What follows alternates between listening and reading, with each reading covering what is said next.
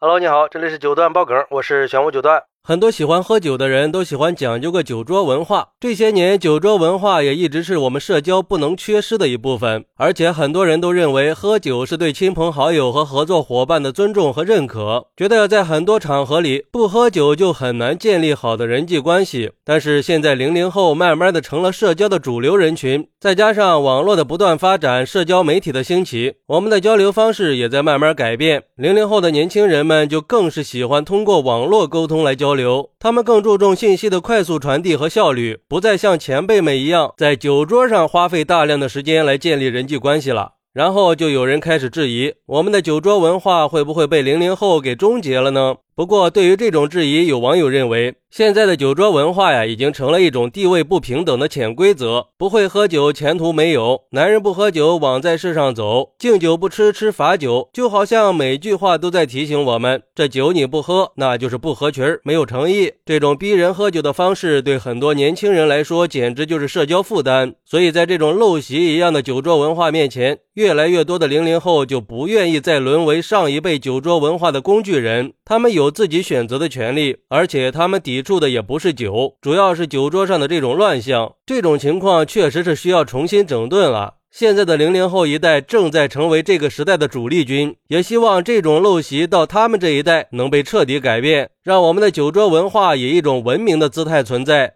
因为我理解的酒桌文化，准确的说应该是人情文化。我觉得一起喝酒能降低人和人之间的防备，可以更好的拉近关系。所以有时候在我们的能力范围内，在不被恶意劝酒的情况下，跟朋友适量的小酌两杯还是很不错的。还有网友说，其实主要是现在的年轻人不爱喝白酒了。曾经有一份调查问卷显示，有百分之四十二点六的年轻人都表示，就算是随着年龄增长，也不太可能接受白酒。对很多年轻人来说，他们觉得白酒真的太难喝了。根据艾瑞咨询所发布的酒精饮料用户洞察报告发现，除了年轻人对酒桌文化的厌恶，白酒的口感难以接受也是年轻人不喜欢白酒的主要原因。而根据零点指标数据公司发布的《中国白酒消费现状及趋势研究成果》显示，口感辛辣、口感不适这些因素让年轻一代的消费者难以亲近白酒。那问题就来了，我国源远流长的酒文化，喝的就是白酒呀。这些年轻人不喜欢喝白酒了，那消灭酒桌文化还不是迟早的事儿吗？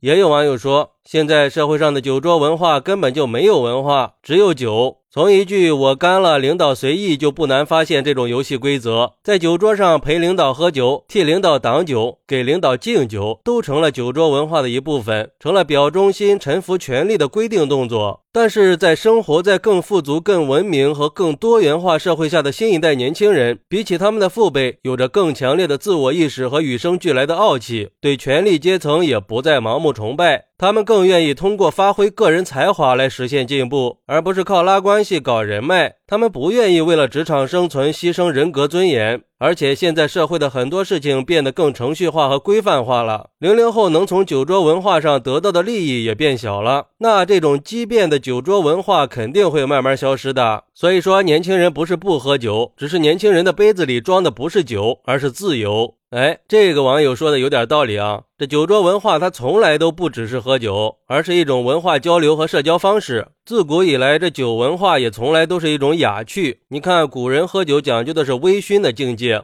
说白了，核心还是文化。比如说行酒令、猜枚设赋、吟诗作对这些。但是现在呢，拼酒、劝酒、逼酒、酗酒，这些都已经是司空见惯的了，这些都已经是酒场流行的潜规则了。这就让酒桌文化变得畸形了。尤其是现在的人都更注重健康的生活方式，更倾向于选择健康的饮食和娱乐方式。其实这个趋势对酒桌文化的冲击才是不可忽视的。这跟年轻人是没有什么关系的，它就是时代的产物而已，顺其自然就好了。好，那你是怎么看待现在的酒桌文化的呢？快来评论区分享一下吧！我在评论区等你。喜欢我的朋友可以点个关注，加个订阅，送个月票。拜拜。